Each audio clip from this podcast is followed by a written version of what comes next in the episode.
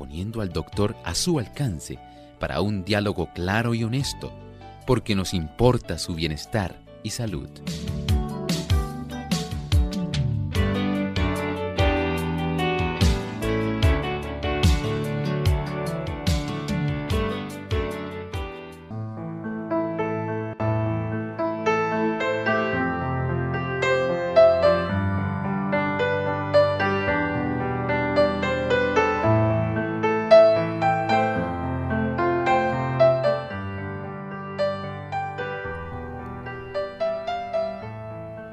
Momento de usted hacer su consulta en nuestro programa de clínica abierta.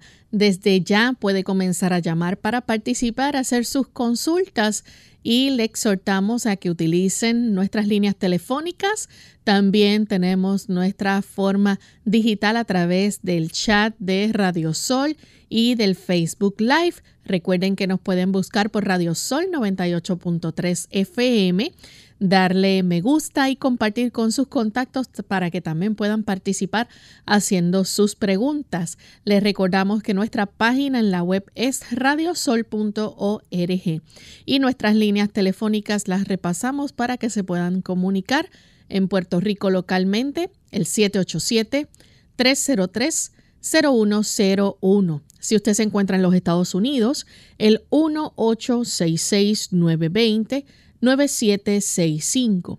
Si se encuentra en otro país, recuerde que debe utilizar el 1787 como código de entrada, 282-5990 y el 1787-763-7100. Estamos muy contentos amigos de poder compartir una vez más con ustedes en este espacio de salud de clínica abierta, hoy donde usted puede hacer su consulta. Así que estamos deseosos de poder escucharles, que puedan llamarnos y compartir sus preguntas, sus dudas, testimonios que quieran también compartir con nosotros son bienvenidos. Hoy el doctor contesta su pregunta, así que aproveche la oportunidad, no importa de qué tema sea, qué condición de salud. Hoy es el día en que usted puede comunicarse y preguntar. Enviamos saludos cordiales a todos los amigos que ya están en sintonía de Clínica Abierta conectados con nosotros a través de diferentes emisoras que retransmiten clínica abierta. Nos sentimos muy felices por ello y queremos de forma especial enviar saludos hoy a todos los amigos que nos sintonizan a través de Radio Ondas de Esperanza 1390 AM a través de Potomac Conference en Maryland y en Virginia. Así que un saludo muy especial para cada uno de ustedes desde San Juan, Puerto Rico. Y le damos una cordial bienvenida también al doctor Elmo Rodríguez. ¿Cómo está, doctor? Muy bien. ¿Y Lorraine, cómo se encuentra? Muy bien. Qué bueno, con mucho gusto y con mucho cariño. Saludamos a nuestro equipo de trabajo. Y por supuesto, queridos amigos, a cada uno de ustedes que se ha dado cita en este espacio de tiempo donde dedicamos estos 60 minutos a la salud. Bien, pues queremos en este momento compartirles el pensamiento saludable para hoy. Además de cuidar tu salud física, cuidamos tu salud mental. Este es el pensamiento saludable en clínica abierta.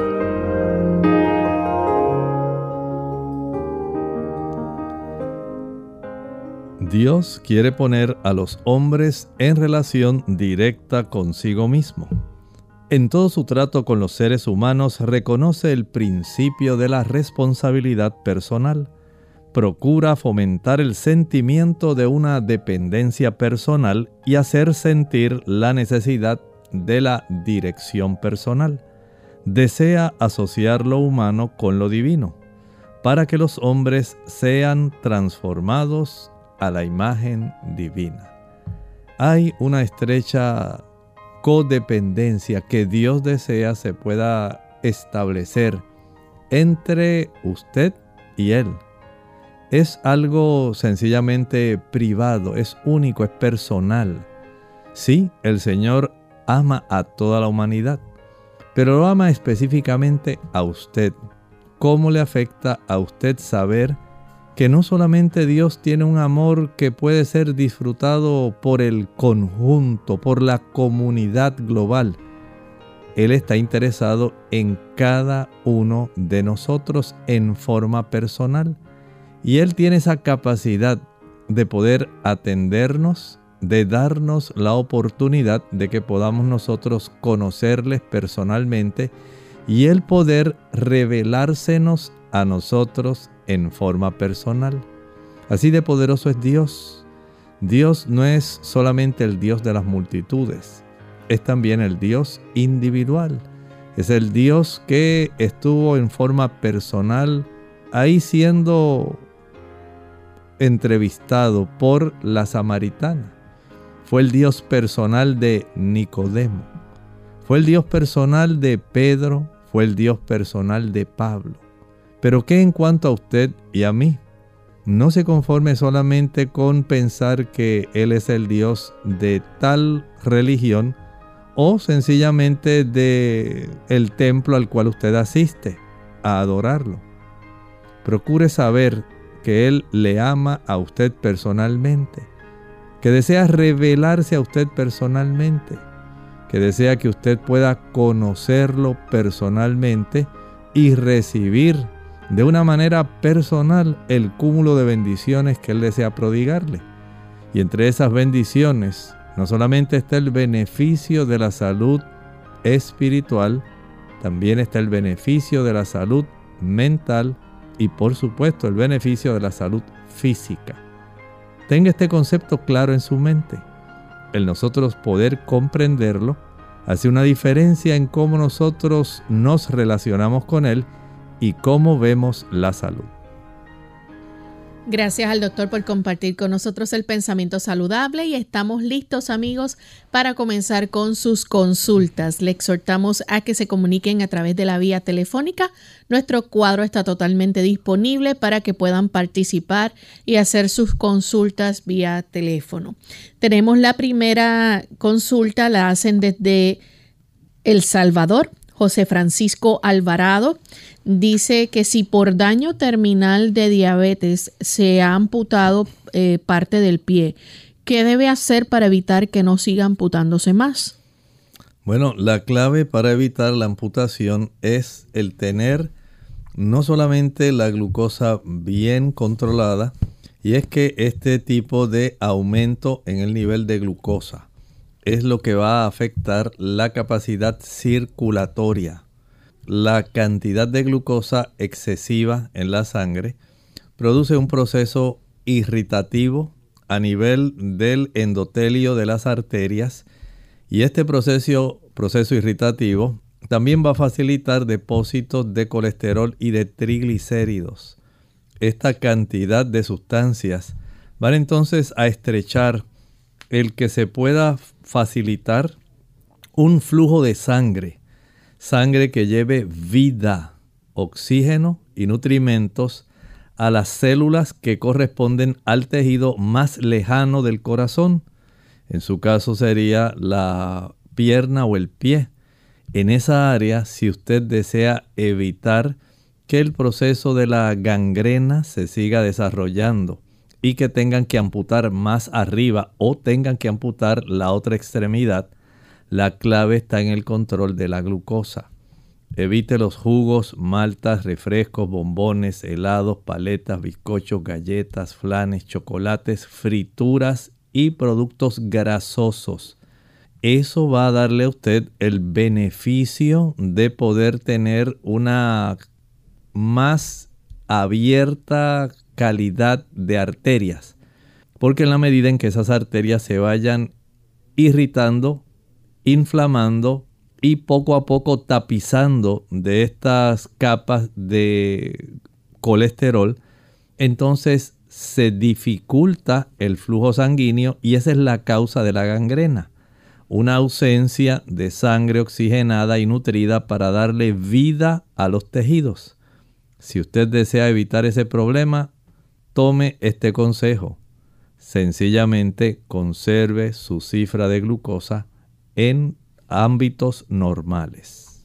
Bien, tenemos entonces a Janet Dubón Ovalle. Dice, eh, doctor, ¿es riesgoso usar crema vaginal con estrógenos? ¿Se corre el riesgo de contraer cáncer? Pregunta. Este tipo de situación es interesante. Sí se corre un riesgo. Afortunadamente, la cantidad de estrógenos en este tipo de productos vaginales es menor que el que usualmente se provee para tomarlo oralmente, los estrógenos conjugados. Si usted puede conseguir que el ginecólogo le prescriba una que sea baja en estrógenos, puede evitar en cierta forma la atrofia vaginal por ausencia del estímulo estrogénico. Y de esta manera puede conservar una mejor elasticidad, una mejor lubricación y menos desarrollo de esta condición de la atrofia del epitelio vaginal. Pero no quiere decir que por el uso prolongado y por la concentración, la potencia que tenga de concentración el estrógeno de este tipo de producto, no pueda también inducir un tipo de cambios, especialmente en la zona transicional, donde el epitelio, digamos la mucosa interna del, de la zona vaginal, se transforma en el epitelio o la zona de las células del endometrio. En esa área es donde más se puede percibir el desarrollo de displasia, metaplasia, y hay que ser entonces muy cuidadoso. Verifique con su ginecólogo cómo ha salido en los estudios previos a la aplicación de este producto y después que comience la aplicación, si lo desea seguir utilizando, no olvide practicarse con cierta regularidad, por lo menos dos veces al año, el Papa Nicolau para tener la certeza de que no se le está desarrollando algún tipo de cáncer. Tenemos a Dilia o Dilya Cipriano de Guatemala. Ella dice, mi mamá a veces tiene sangre en las heces y tarda hasta tres días. ¿Me puede ayudar? Sí, le podemos ayudar. Todo depende de si este tipo de sangrado es abundante o es que a veces ve la, el excremento oscuro negro. Una cosa es que usted vea estrías o sangre fresca en las heces y otra cosa es que usted vea las heces oscuras y por algún historial previo de haber desarrollado sangrado ya usted esté preocupada por esta situación. Pero si es sangre fresca, es muy probable que sean hemorroides que ella tiene, eh, tanto pueden ser internas como externas, pero pudiera haber también otras causas de sangrado en la región del recto sigmoides que también pudieran facilitar la expulsión de esta sangre. Si ya esto es conocido, permita que haya una cita con el gastroenterólogo que él pueda revisar si esto fuera necesario el practicar alguna colonoscopía para verificar que solamente si acaso fueran alguna varice que estuviera erosionada o si él no encuentra algún tipo de varice, entonces poder mediante una colonoscopia visualizar área del recto sigmoide, colon descendente, transverso y ascendente para verificar el origen de este sangrado y por supuesto el tratamiento. Vamos en este momento a nuestra primera pausa. Al regreso continuaremos contestando más de sus preguntas. No se vayan.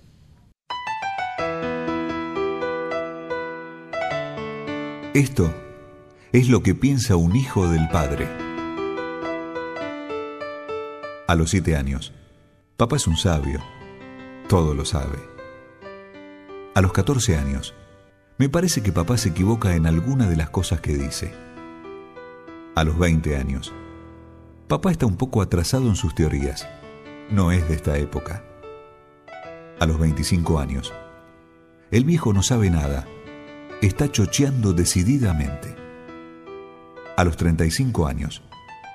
Con mi experiencia, mi padre a esta edad hubiera sido millonario. A los 45 años. No sé si ir a consultar este asunto con el viejo. Tal vez pueda aconsejarme. A los 55 años. Qué lástima que se haya muerto el viejo. La verdad es que tenía unas ideas y una clarividencia notables a los 70 años. Pobre papá, era un sabio. Qué lástima que yo lo haya comprendido tan tarde.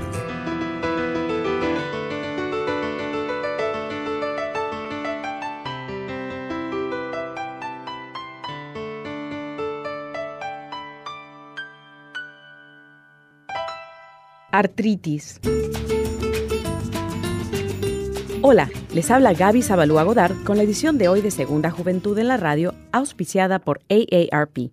¿Te duelen las rodillas cuando te levantas de la cama?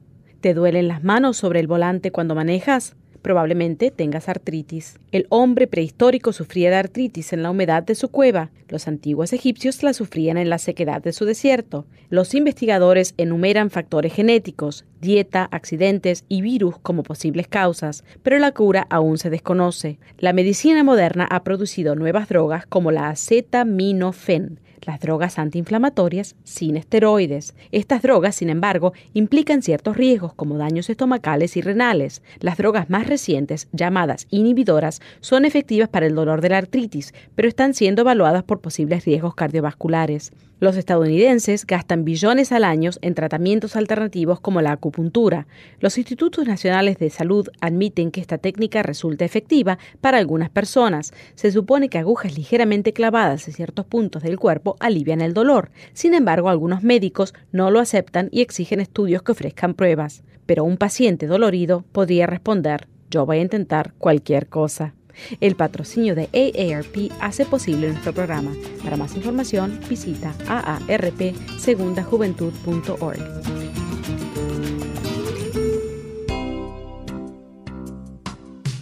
Mucho antes de sentir sed, la deshidratación se manifiesta en forma de cansancio. Tome un vaso de agua en ayunas al no más levantarse de la cama y evite el café y los refrescos de cola que son diuréticos que le pueden dejar deshidratado. Además, evite las bebidas azucaradas. Nada como el agua pura, preferentemente entre comidas, para mantenerse en plena forma. Unidos con un propósito, tu bienestar y salud. Es el momento de hacer tu pregunta llamando al 787-303-0101 para Puerto Rico, Estados Unidos 1866 920-9765 y llamadas internacionales al 787-763-7100 o al 787-282-5990. Clínica Abierta, trabajando para ti.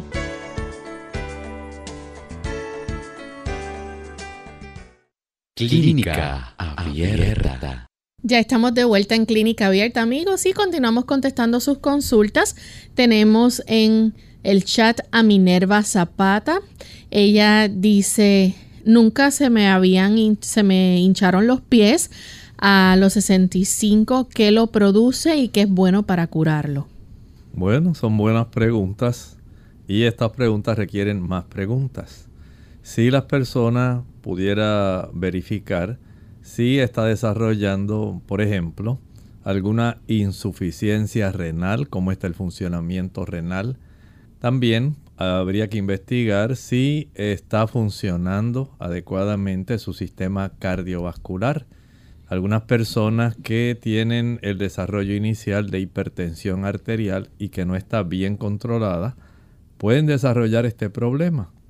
En otros casos se puede desarrollar por insuficiencia cardíaca congestiva.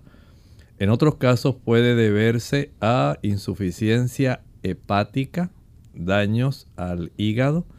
También pudiera haber alguna, alguna situación donde la persona haya desarrollado insuficiencia venosa también. Algunos fármacos también producen edema periférico, hinchazón en las extremidades inferiores. Y en otras personas puede deberse, por ejemplo, a una dieta muy pobre. Cuando las personas se desnutren y no consumen suficiente cantidad de proteína para producir la cantidad adecuada de albúmina. Esto pudiera estar facilitando ya que la albúmina juega un rol muy importante en el movimiento de líquidos entre los tres compartimentos que tenemos en nuestro organismo. Igualmente pudiera haber una revisión en cuanto a la cantidad de sodio y potasio que las personas ingieren. Entonces vea que hay una cantidad de situaciones que pudieran estar propiciando este desarrollo, pero primero hay que indagar qué está ocurriendo para entonces poder instalar un tratamiento. Nuestra siguiente consulta la hace Moni Castillo. Ella dice que su hermana salió con anemia y está tomando el té de la sangre de Cristo, pero pregunta por cuánto lo puede tomar. ¿Será cuánto tiempo? Bueno, usted puede beneficiarse más usando otros productos que le pueden ayudar si es, por ejemplo, por deficiencia de hierro.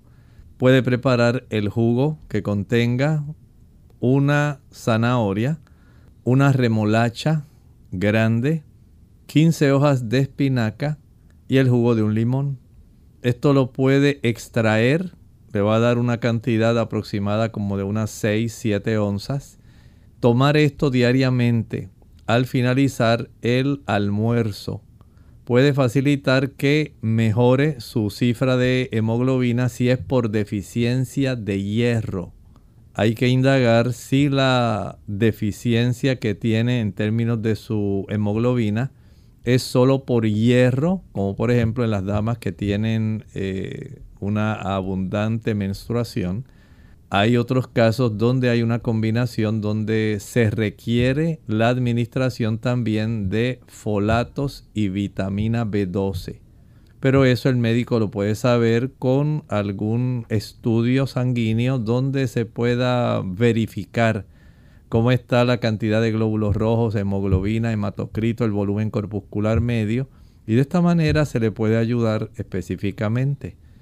De esta manera usted sabiendo ya con precisión qué tipo de anemia tiene o si es una anemia sencillamente por condiciones genéticas, como ocurre en la anemia drepanocítica. Hay otros casos como la talasemia que pudieran también eh, no haberse diagnosticado. Y hay que saber qué es lo que está ocurriendo. Pero si nunca la había tenido y de momento está observando esto, verifique el tipo de nutrición que lleva, verifique si sus menstruaciones son muy abundantes y por supuesto verifique también si hay algún sangrado oculto a nivel gastrointestinal que amerite ser descubierto por una prueba de sangre oculta en el excremento. Bien, tenemos entonces a Nidia que llama desde Costa Rica. Adelante Nidia con la consulta. Ahora yo voy a hacer una pregunta. Y este, entonces cuando, el, si quiere graba toda mi pregunta también. Y pues, cuando dicen norma de Costa Rica, entonces usted lo, lo, lo pone, lo sube para, para, para... Norma, perdón, Nidia. ¿Nos escucha? ¿Puede hacer la pregunta, Nidia? Yo soy Norma. Norma, adelante con la pregunta, por favor. Disculpe sí, no se preocupe. Este, quisiera saber, eh, yo estoy con, yo tengo 68 años, tengo osteoporosis. El internista y la endocrinóloga este, recomiendan ácido alendrónico. Yo quisiera saber, por favor, si el doctor me puede explicar las implicaciones que tiene este medicamento. En el caso mío que tengo celiaquía, ciertas deficiencias y, e intolerancias, intolerancia al gluten, a la lactosa, a la, caña de azúcar y sus derivados, este, a la, ya ni me acuerdo de las ganas de decir todo, se me enredó, pero sí tengo varias intolerancias, entonces quisiera ver si el doctor me puede guiar en ese sentido. Les agradezco muchísimo y les mando un abrazo a todos. El asunto del uso del alendronato o ácido alendrónico depende más bien de la cantidad de pérdida ósea que tenga. Hay algunas personas, por ejemplo, que lo utilizan con una mayor frecuencia que otras, algunas semanalmente, otras eh, vienen otros tipos de productos que pueden ser utilizados más distantes, pero en general podemos decir que a algunas personas lo más que le puede causar es eh, trastornos en su sistema digestivo. Hay personas que eh, sienten mucha llenura y pueden sentir una serie de incomodidad al momento de las comidas que honestamente a veces prefieren no utilizarlo. Sin embargo, hay que tomar en cuenta el hecho del riesgo también que usted tiene. Las damas en las edades ya doradas tienen mayor oportunidad de sufrir alguna caída. Y esta caída, si cursa con una fractura de cadera, le va a requerir unos 3 a 4 meses de usted poder tener el proceso de consolidación y reparación en sí de sus huesos. Esto también hay que tomar en cuenta algunos tipos de factores, por ejemplo, cuán activa es usted. Si usted sale diariamente a caminar, se expone al sol. Si además de eso ha verificado la cifra de su vitamina D, porque los alendronatos más bien lo que hacen es evitar una mayor pérdida. No es que usando el alendronato usted va a poner su hueso más fuerte. En realidad lo que se hace es evitar una mayor pérdida en cuanto a la cantidad que usted tiene en este momento para facilitar que el cuerpo reincorpore sustancias que le ayuden para consolidar más el hueso por medio de los osteoblastos. Y esa en realidad es la función del ácido alendrónico o alendronatos.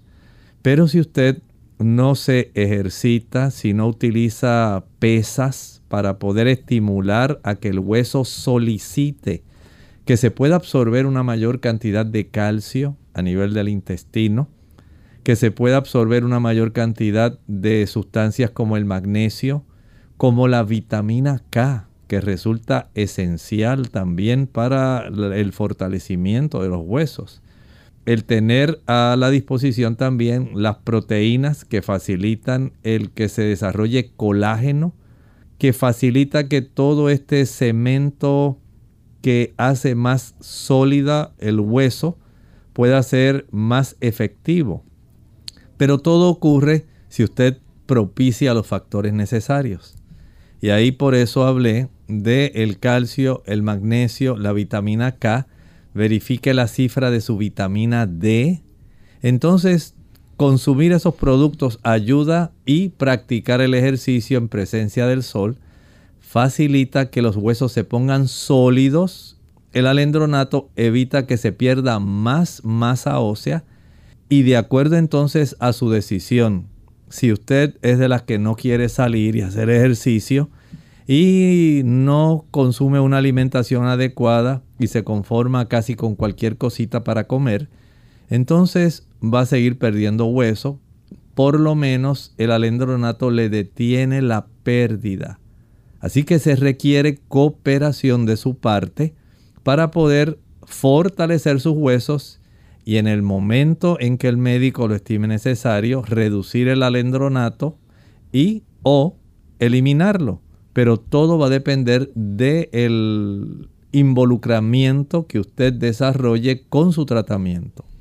Tenemos entonces a Edwin que llama de Indianápolis. Adelante Edwin con la pregunta. El doctor eh, quería preguntar, estaba escuchando hace unos días un programa acerca del ayuno. Eh, generalmente yo hago todos los miércoles, hago mi ayuno, eh, pero solo quería preguntar porque mi última comida generalmente la, hago a las de 4 y 5 de la tarde y entonces al siguiente día es miércoles y como a la misma hora, si es si estaría bien hacerlo así o cómo hacerlo y si la noche cuenta también como ayuno y si son 24 horas. No quería saber, escuchar su respuesta, doctor. Lo voy a escuchar por el teléfono porque es lo que tengo. Esa situación sí se puede considerar un ayuno si ya usted desde la cena, digamos, del martes ayuna hasta la cena del miércoles, sí, el lapso de tiempo nocturno se considera parte de esas 24 horas de ayuno. Así que no hay ningún problema siempre y cuando usted pues en los demás días le supla a su organismo los nutrimentos que necesita. 24 horas de descanso resultan útiles, muy buenas para que el cuerpo pueda realizar procesos de eliminación, procesos de desintoxicación. Y esto entonces facilita que haya una mayor eficiencia en el funcionamiento de las células de todo el cuerpo. Así que puede obtener múltiples beneficios su sangre, puede estar más disponible para aquellos ejercicios mentales donde usted, por ejemplo, va a analizar más las escrituras, las profecías, quiere estar en una mejor comunión con Dios. Al no haber una distracción en procesos digestivos, usted puede centrar su sangre más en procesos mentales y esto ayuda para que las personas puedan tener un beneficio espiritual adicional. Tenemos entonces a Gelda que nos llama de la República Dominicana. Adelante, Gelda. bendiciones. Yo tengo un promedio de un año eh, ayunando los miércoles, no un ayuno, ¿cómo le digo? un ayuno cerrado, porque yo me desayuno, sea con fruta, o sea, con una fruta o algo así.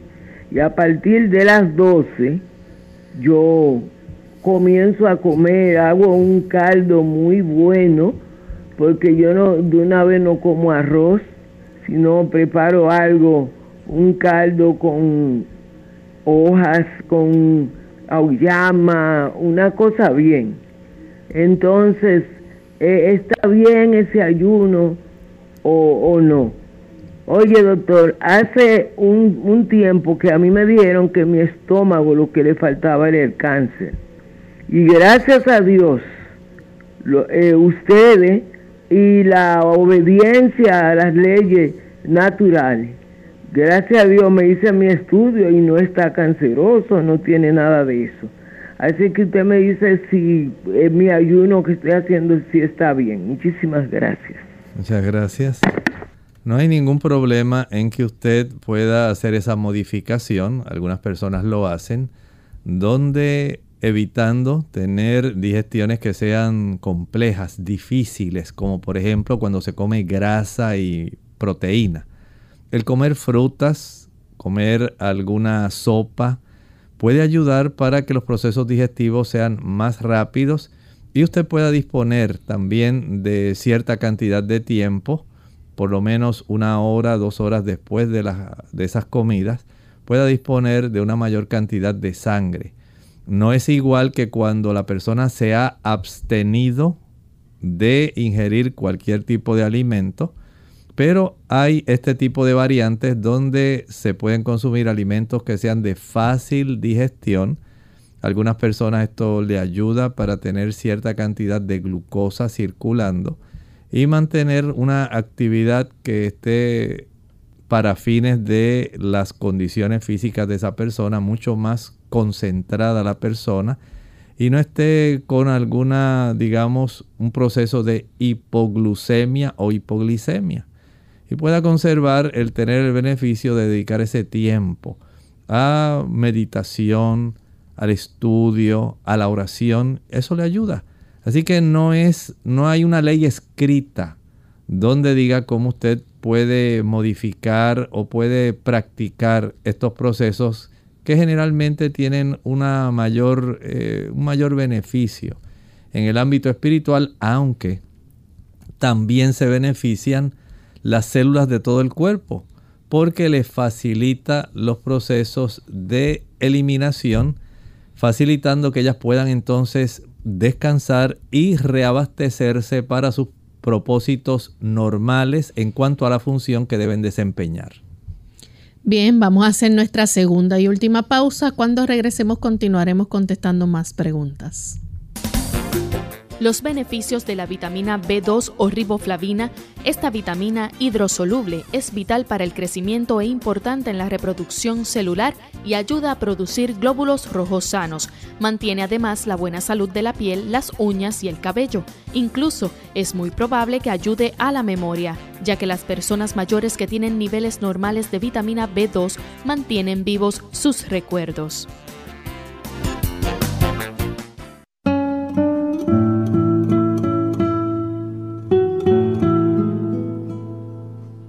El optimista, cree que este mundo es inmejorable. El pesimista teme que así sea.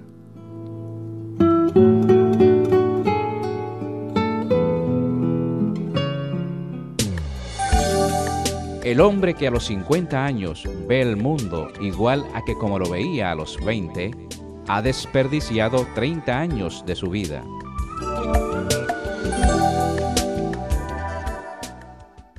Clínica Abierta. Ya estamos de vuelta en Clínica Abierta, amigos, y continuamos contestando sus preguntas. Tenemos en línea telefónica a Manuel desde México. Adelante con la consulta, Manuel. Eh, buenos días, doctor Lorraine. Este, tengo 37 años y en los últimos dos meses he tenido este, una orina muy frecuente. No es abundante, es solamente frecuente y quisiera saber si el doctor me puede recomendar o ayudar en algo. Manuel, disculpe, ¿puedes repetir otra vez la pregunta con calma porque estamos teniendo un poco de interferencia, no podemos eh, distinguir bien su pregunta? Ok, ahí me escuchan bien. Sí, un poquito mejor. Sí, este, tengo 37 años y quería preguntarle al doctor, porque en los últimos dos meses he estado este, orinando muy frecuente. Es en poca cantidad, pero es muy frecuente y quisiera saber eh, si me puedo ayudar y si me permiten escuchar por el, por el teléfono también. Muchas gracias. Mire, hay que verificar cómo se encuentra el tamaño de su próstata. Eso es muy importante ya que lleva un tiempo bastante prolongado. Si esta próstata, por ejemplo, al crecer puede estar comprimiendo la vejiga de tal manera que reduce la capacidad en términos de volumen que la vejiga puede contener para evitar que usted esté yendo con frecuencia. Al elevar especialmente el piso de la vejiga, se reduce esa capacidad y lamentablemente al llegar otra vez una mayor cantidad de orina proveniente de la función renal, entonces va a tener que ir con una mayor frecuencia. Así que vaya a su urólogo, verifique cómo está el tamaño de su próstata, eh, si hay alguna hipertrofia prostática que sea preocupante, generalmente es benigna, pero pudiera haber algún otro tipo de formación que esté afectando esto. Igualmente eh, puede usted verificar si hace dos meses para acá está usando algún diurético, si tiene algún padecimiento cardiovascular y por ejemplo le han recetado alguna tiacida o algún otro diurético que haya combinado con algún antihipertensivo. Eso también puede colaborar en que eh, se haya notado este cambio respecto a la frecuencia eh, y el volumen, ya que el médico entonces puede, eh, por el historial, por lo que usted le relate, él puede entonces ir verificando si hay que hacer estudios adicionales en su caso. Pudiera hacerse, por ejemplo, alguna cistoscopía si fuera necesaria, un sonograma transrectal para verificar cómo está el tamaño, el volumen de la próstata. Eh, verificar directamente con el examen digital, con el dedo, eh, cómo está la consistencia, el tamaño de la próstata también. Y si fuera necesario, hasta un antígeno prostático específico para saber cómo está en la sangre. Pero verifique esto, vaya a su médico, eh, puede ser su médico general, o puede ser directamente el urólogo, refiérale eso que nos está diciendo y de acuerdo a lo que él halle, encuentre, entonces ya se le puede recetar, se le puede a usted recomendar para que usted se beneficie. Tenemos entonces a Norma de Costa Rica, nuevamente se comunica. Norma. Otra vez yo, doctor, gracias. Este era para aclarar que el ácido solendrónico que me van a aplicar es eh, intravenoso y efectivamente yo todos los días de lunes a domingo camino un promedio de 40 minutos, una hora. Eh, tengo una dieta balanceada, me cuido muchísimo por la celiaquía y este pues trato de manejar el estrés en la mejor forma, pues trato de llevar una vida lo más ah, óptima posible. Por eso es que, que quisiera esa orientación de parte suya en cuanto a este medicamento. Gracias. Sí, porque también hay problemas a nivel dental, según entiendo. Y tengo este pendiente un tratamiento de una, de una pieza dental. Y aparentemente es esta próxima semana que me lo quieren aplicar. Entonces yo quisiera saber si primero me hago el tratamiento dental, sería lo más recomendable o no, o no hay problema. Gracias, doctor. Gracias. Es probable que sí sea preferible que se haga su tratamiento dental porque en cuanto a la zona oral, más bien lo que produce es una descalcificación de la región de la mandíbula. Eso sí está bien corroborado y le preocupa a muchas personas porque se pierde como efecto adverso de la aplicación de este producto sí se pierde densidad ósea de la zona de la mandíbula. Y en ese aspecto, si usted, por ejemplo, está pensando eh, algún tipo de implante, alguna prótesis dental, entonces si hay que insertar algún postecito para fijar una, algún diente o algún tipo de pieza dental, el tener una pobre densidad ósea, entonces pudiera dificultar ese trabajo y habría en algunas ocasiones que hacer algún trasplante óseo y recurrir a otros métodos porque el aceleramiento de la pérdida ósea en la región de la mandíbula es real. Bien, tenemos nuestra siguiente consulta, la hace Gladys Celedón. Dice, mi pregunta es, tengo una fuerte cistitis eh, vejiga inflamada, orina con sangre y dolor. ¿Qué me puede recetar?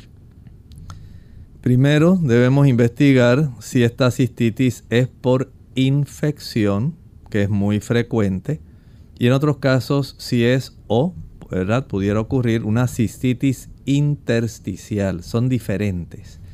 Las más comunes son las que ocurren por algún tipo de infección, pudieran ser por Escherichia coli, Proteus mirabilis.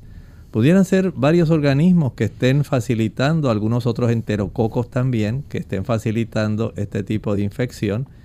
Y de acuerdo al organismo, entonces se instala un tratamiento. En lo que a usted le practican el urocultivo para determinar la cantidad de colonias y el tipo de agente que la está infectando. Sería útil, por ejemplo, tomar bastante agua, usted debe, debe tomar, si está a su alcance, eh, por lo menos unos 2 o 3 litros de agua al día. Por otro lado, sí es recomendable el uso del jugo de arándanos, al cual le puede exprimir uno o dos limones. Esto le va a ayudar bastante. Pero si no se sabe el tipo de agente que está interviniendo y le está causando sangrado o mucha incomodidad, hay que trabajar con eso porque pudiera complicarse y entonces requerir ya otro tipo de acercamiento. Por lo tanto, si es posible, vaya a su médico, verifique si con algún antiséptico urinario sería suficiente o sencillamente ya debe instalar algún tipo de terapia de antibióticos en lo que se indaga precisamente cuál es el tipo de agente que le está afectando. Tenemos a Cari Cruz que nos escribe a través del chat y dice, mi pregunta es, hace 15 días amanecí con un dolor en mi ojo derecho en la parte de mi párpado y ligera comezón en, en la esquinita de mi vista. Al día siguiente se inflamó el párpado, acudí al médico y eh, comentó que era una infección.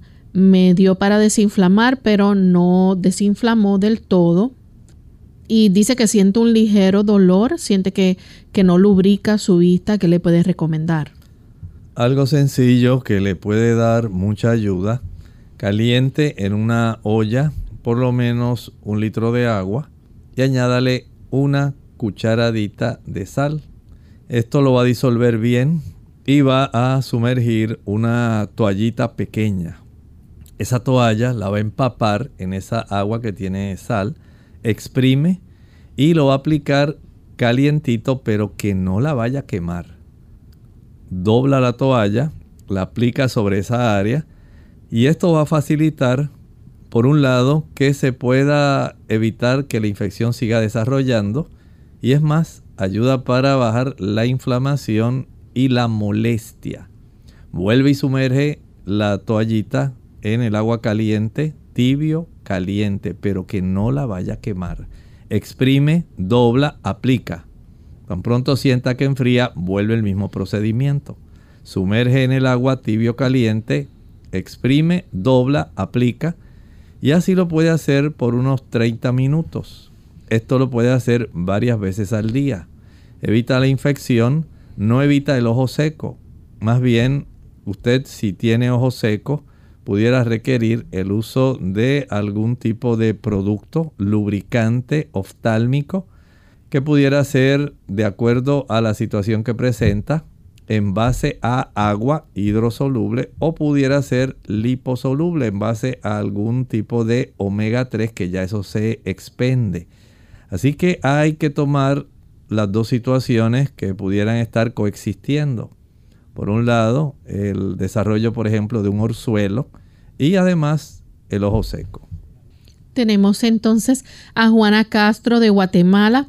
Ella dice que tiene un familiar que hace cinco días sufrió un accidente, pero por el momento no le han podido hacer una cirugía por pérdida de un líquido muscular que puede afectar el riñón.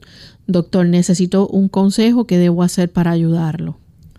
Bueno, afortunadamente, si está en un ámbito hospitalario, lo mejor que puede hacer es permitir que el personal médico le esté ayudando y haciendo lo que es menester, porque está en una situación que es difícil, es un politraumatizado, y entonces debemos permitir que aquellas personas que tienen toda la información tanto digamos de las imágenes de los estudios sanguíneos que le hayan hecho, que lo están viendo allí personalmente y que saben de las otras complicaciones que él pueda tener, le atiendan. Mientras tanto, usted ore al Señor para que el Señor le pueda dar la mejor sabiduría a todo ese personal, tanto de enfermería, los médicos, al personal que está constantemente de diversas especialidades ayudando porque sabemos que de acuerdo a la complicación, si se requiere un terapista respiratorio, si hay otras personas que tienen que intervenir, todo esto es esencial y está en un lugar adecuado. Bien, tenemos entonces un anónimo que nos pregunta, eh, Mayaira Cepeda, tiene una hermana de corazón grande y con la válvula mitral abierta, tiene tratamiento, pero igual le falta la respiración que le colocó oxígeno por cinco minutos y dice que le dan desmayos eh, fríos de sangre y fiebre. ¿Qué se puede hacer? Pregunta. En este caso, lo mejor es consultar nuevamente al cardiólogo que la atiende. El corazón de ella puede estar ya dando señales de insuficiencia. Habría que reevaluar cómo está su corazón cuán severa pudiera ser este tipo de trastorno que tiene en la válvula mitral para saber hasta dónde se puede llegar con esta paciente, verificar cómo está su presión arterial, cómo está la perfusión a nivel de sus pulmones, cómo está esa oxigenación, si tiene la oportunidad de tener un oxímetro y saber cómo está la concentración de su oxígeno a nivel sanguíneo. Todo esto puede ayudar pero en realidad ella debe ser evaluada por su cardiólogo. Es indispensable por si hay que facilitar la administración de algún fármaco que pueda ayudar más al músculo del corazón desde el punto de vista de la eficiencia de la contracción. Ese es el beneficio de cuando usted se atiende con este especialista, porque siendo que él ya sabe, por ejemplo, el resultado del ecocardiograma, eh, él puede ah, practicar un electrocardiograma Y puede hacer otros estudios, preguntar, ver directamente al paciente, tomarle la presión y escuchar directamente los sonidos eh, cardíacos y ventilatorios. Puede facilitar entonces que haya una comprensión mejor del cuadro general y un tratamiento que sea apropiado a ella. Así que no deje de llevarla cuanto antes a su médico eh, cardiólogo o si no, que pueda ser evaluada aunque sea en una sala de urgencias o sala de emergencia. Mónica Corsega dice, doctor, quiero que me recete algo para eliminar los quistes de pecho. Me realicé ultrasonido y me aparecieron cuatro quistes en el seno derecho y dos en, en el izquierdo y me drena líquido del seno derecho, pero me dijeron que los dos tienen líquido, entonces quisiera que me recomiende algo para poder eliminar los quistes. Bueno, en realidad sería útil si el ginecólogo que le evaluó eh, encuentra que es necesaria hacer alguna biopsia o si son solamente quistes sencillos, ¿verdad? Quistes serosos que se han desarrollado. Si usted desea eliminarlos y que no aparezcan, número uno, evite el café, no puede consumir café. Número dos, evite el chocolate. Nada que tenga chocolate, nada que tenga algún tipo de cafeína. También evite el consumo de leche y el consumo de huevos. Todo esto puede complicar la situación. Sea evaluada por su ginecólogo y de acuerdo a los, los hallazgos que él vea, esto entonces puede requerir algunos tipos de procedimientos alternos. La biopsia, el saber que se puede vaciar, se le puede drenar esos quistes. Lo ideal y lo básico en este momento es que usted si gusta puede aplicarse compresas tibio calientes sobre la zona del seno afectado. Con mucho cuidado de no lastimar o quemar el pezón.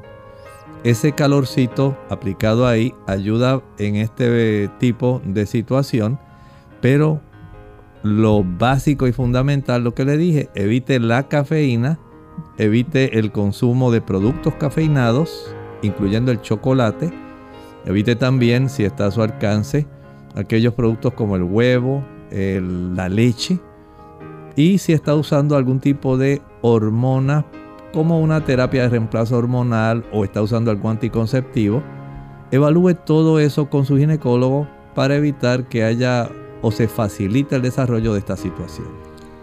Bien amigos, ya hemos llegado al final de nuestro programa. Agradecemos a todos los que están en sintonía y que han participado en el día de hoy.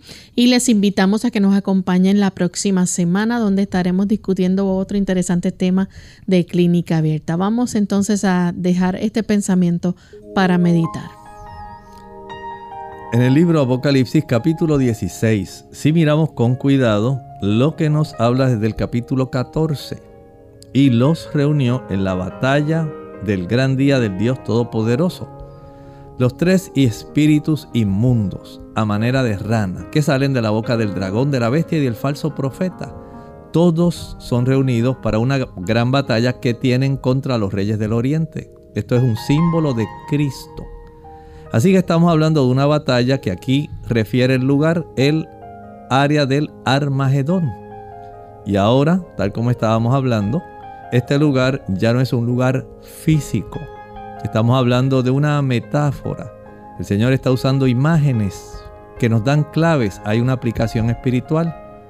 Habrá una batalla mundial que se va a desarrollar entre el bien, Cristo, sus ángeles, los reyes del oriente, y la bestia, el dragón, el falso profeta, que son estimulados, que son acicateados por espíritus inmundos, que son los que están detrás de ellos. Así que la lucha final ocurre precisamente entre la lealtad y la adoración. ¿A qué bando usted se alineará? Y por supuesto, para que usted esté preparado para esa batalla, el versículo 15 introduce lo que nos dijo el Señor Jesucristo. Bienaventurado el que vela y el que guarda sus ropas para que no ande desnudo y vean su vergüenza el tipo de atuendo que usted requiere para enfrentar la batalla es estar vestido precisamente de la justicia de Cristo y haber desarrollado su carácter. Eso le hará salir victorioso en esta batalla final por la lealtad y la adoración entre el bien y el mal. Bien amigos, hemos llegado al final de esta edición y será entonces hasta el siguiente programa de Clínica Abierta. Estuvieron compartiendo con ustedes el doctor Elmo Rodríguez Sosa y Lorraine Vázquez. Hasta la próxima.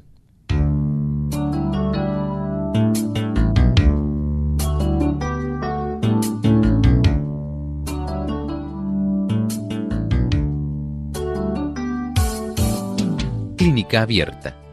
No es nuestra intención sustituir el diagnóstico médico.